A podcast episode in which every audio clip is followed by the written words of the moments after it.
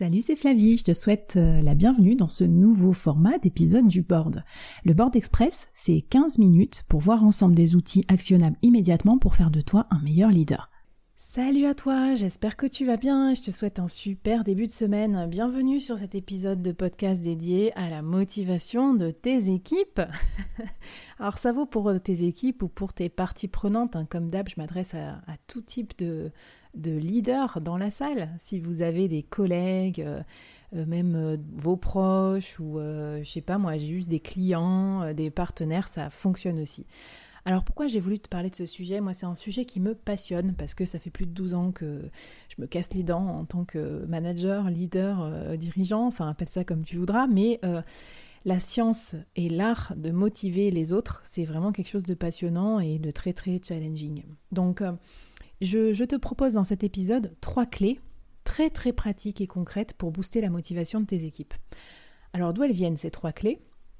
Elles viennent euh, de plusieurs lectures que j'avais faites euh, il y a des années déjà, euh, notamment inspirées de Daniel Pink, Drive, la vérité sur ce qui nous motive. Je vais te mettre tous les liens, toutes les références sur la newsletter associée à ce podcast. Hein. Je te rappelle l'adresse www.boardmembers.substack.com. Alors, qu'est-ce que nous disent euh, les sciences récentes en matière de motivation? En fait, la motivation, euh, il y a plein de comment dire, il y a plein de croyances euh, à propos de la motivation. On dit souvent, oui, le métier d'un manager, c'est de motiver ses équipes. Un bruit de buzzer, ça, ça veut dire non. En fait, c'est pas ça, mais c'est que tu peux pas décréter décider de motiver les autres.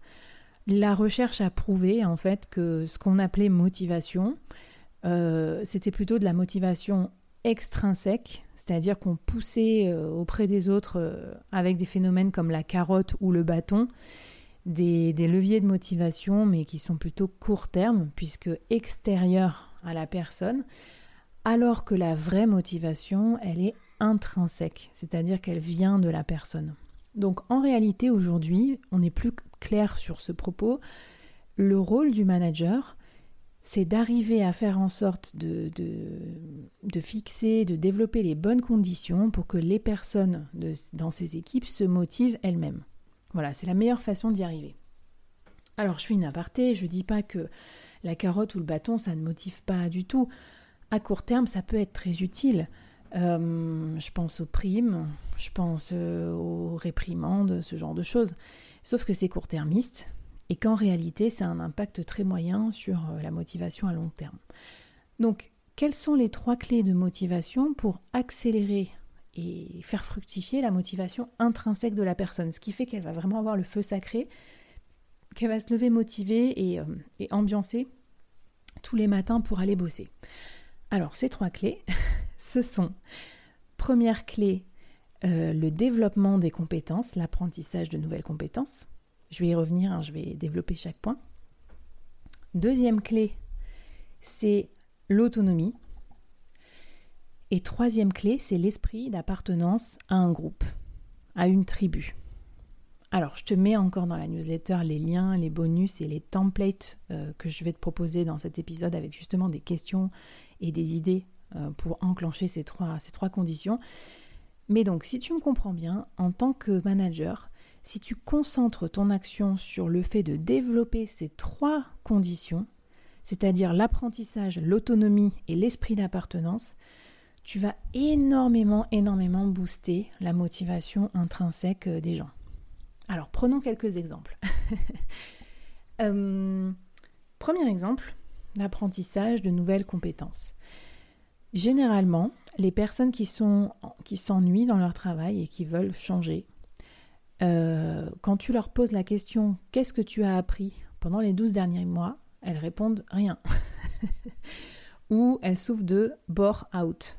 ça peut être de burn-out aussi, mais bon, en tout cas, euh, voilà. Le, fait de ne pas apprendre de nouvelles choses dans son métier, le fait d'atteindre le plateau dans sa courbe d'apprentissage, c'est vraiment quelque chose qui est euh, malheureusement chronique et critique pour la plupart des entreprises. Donc à ce propos, je pense qu'en tant que manager, tu peux te doter d'un garde-fou et tu peux essayer de maintenir tes équipes dans une dynamique apprenante. J'ai fait un épisode dédié avec 25 idées de formation gratuites que tu peux faire sur ta workplace pour motiver tes collaborateurs. Donc je te laisse t'y référer, mais entre autres, ça peut être inclure dans chacun de tes temps managériaux, notamment tes réunions d'équipe, une séquence d'apprentissage de nouvelles compétences ou de nouvelles connaissances. Donc pour ça, vous pouvez faire des choses très simples. Hein.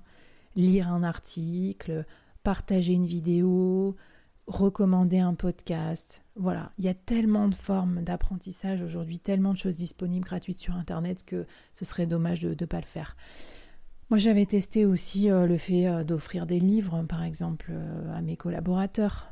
Je teste aussi l'échange d'apprentissage, où chacun vient raconter une de ses compétences. Évidemment, donner de la formation ou du coaching. Ça, ça va de soi. Tu peux former sur les hard skills, Excel, l'anglais, le marketing. Mais n'oublie pas aussi de former sur les soft skills, les compétences comportementales.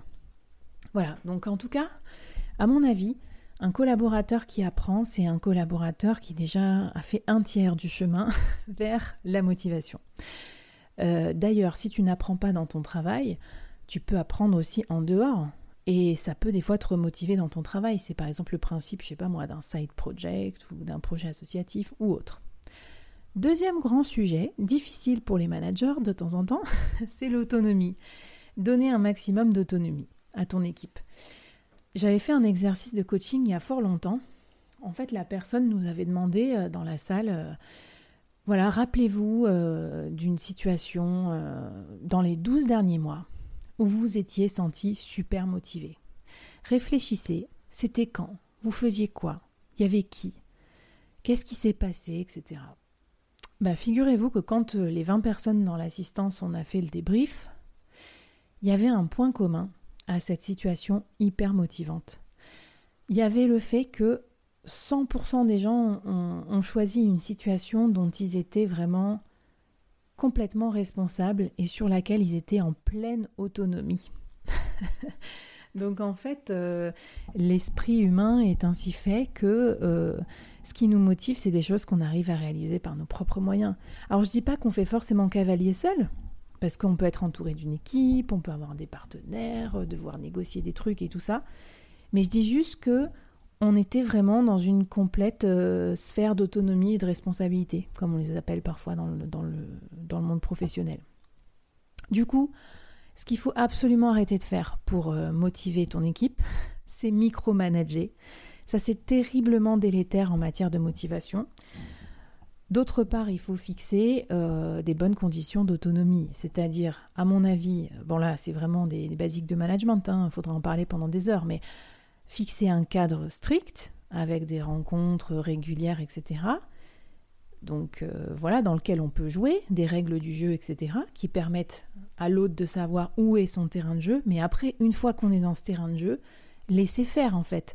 Euh, demander à la personne de s'impliquer, euh, poser des questions ouvertes. Que proposes-tu pour qu'on arrive à tel résultat? Ça, c'est une question de coaching euh, souvent très très puissante.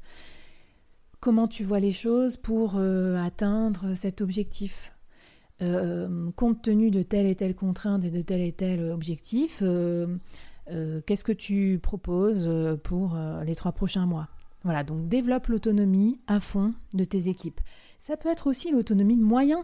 Et parfois des choses peut-être aussi bêtes que dire, je sais pas moi, tu as 500 euros de budget par an euh, pour faire tel truc, tu fais ce que tu veux avec, je te fais confiance euh, tant que c'est dans tel cadre.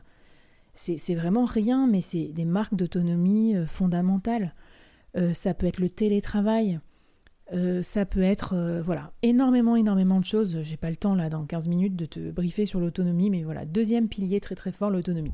Troisième pilier, et le dernier, l'esprit d'appartenance à une tribu. Alors là, c'est passionnant. Euh, et en même temps, c'est très étonnant. Figure-toi que, mais ça, ça vient des, enfin, ça vient de trucs beaucoup plus profonds que même l'entreprise et tout ça. Par exemple, ils ont, ils ont remarqué que les écoles où il y avait des bizutages, euh, alors que c'est horrible, hein, on est d'accord, hein, truc, euh, il y a eu des, des, violences et tout ça, ben en fait, les gens avaient beaucoup plus d'esprit de corps et d'esprit d'appartenance quand ils s'étaient fait bisuter à mort pour, par exemple, une, une fraternity euh, aux États-Unis, des choses comme ça, que quand il euh, n'y a pas de, de rite euh, initiatique. Alors, rite initiatique, justement, ça vient justement des tribus. Euh, le rite initiatique pour devenir un homme, pour devenir une femme, etc. Souvent, c'est des épreuves, c'est des épreuves violentes, mais c'est, ce qui te fait appartenir au clan. Alors, je te dis pas de bisuter tes collaborateurs, loin s'en faut. mais il faut trouver un totem, un espèce de, truc qui vous rallie.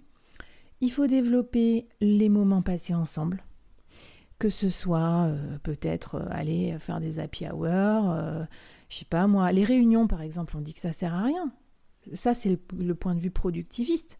Mais en fait, être ensemble régulièrement et, et subir ensemble les mêmes codes d'entreprise, d'un point de vue motivationnel, c'est pas complètement délirant. Parce que du coup, on est comme une famille. Une famille, ça a des rituels pénibles aussi. On n'est pas toujours content du repas de famille du dimanche.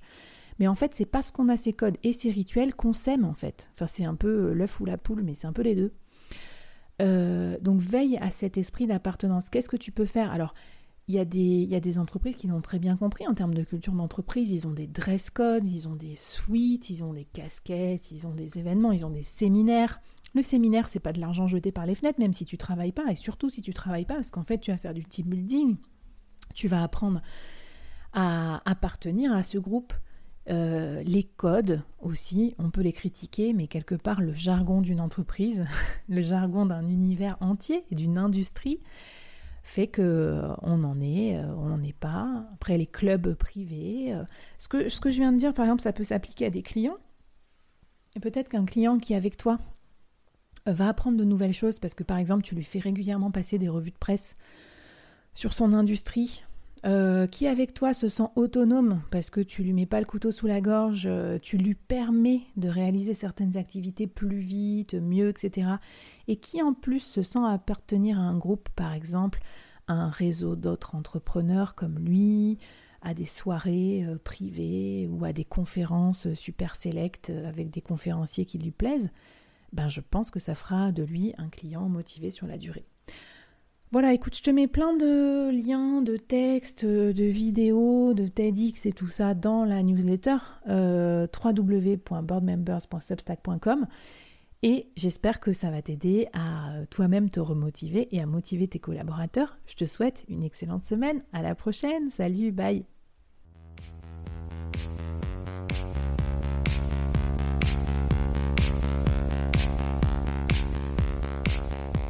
Waouh Merci d'avoir écouté ce podcast jusqu'au bout et d'avoir rejoint la communauté du board. Avant qu'on se quitte, j'avais envie de te poser trois questions. Qu'est-ce que tu as apprécié dans cette conversation du jour? Première question. Qu'est-ce que ça t'inspire pour ton business? Deuxième question. Et la troisième, est-ce que tu acceptes le challenge lancé par notre invité du jour? Viens vite nous raconter tout ça, j'ai hâte de te lire et de faire plus ample connaissance. Les liens pour nous retrouver sont en description. Si tu as aimé cette conversation, je te donne rendez-vous sur les prochains épisodes du board où j'ai plein d'invités intéressants à te présenter et je te demande un dernier service d'ici là. Tu serais un amour de partager ce podcast à ton réseau et de nous aider à le promouvoir sur les plateformes d'écoute en nous mettant une super note et un gentil commentaire. Par exemple, Flavie est tellement formidable qu'elle a réussi à me parler finances sans m'endormir. Ou je suis devenue un PDG épanoui grâce au board. Allez, merci à toi, charmante du board, et à très vite. Bye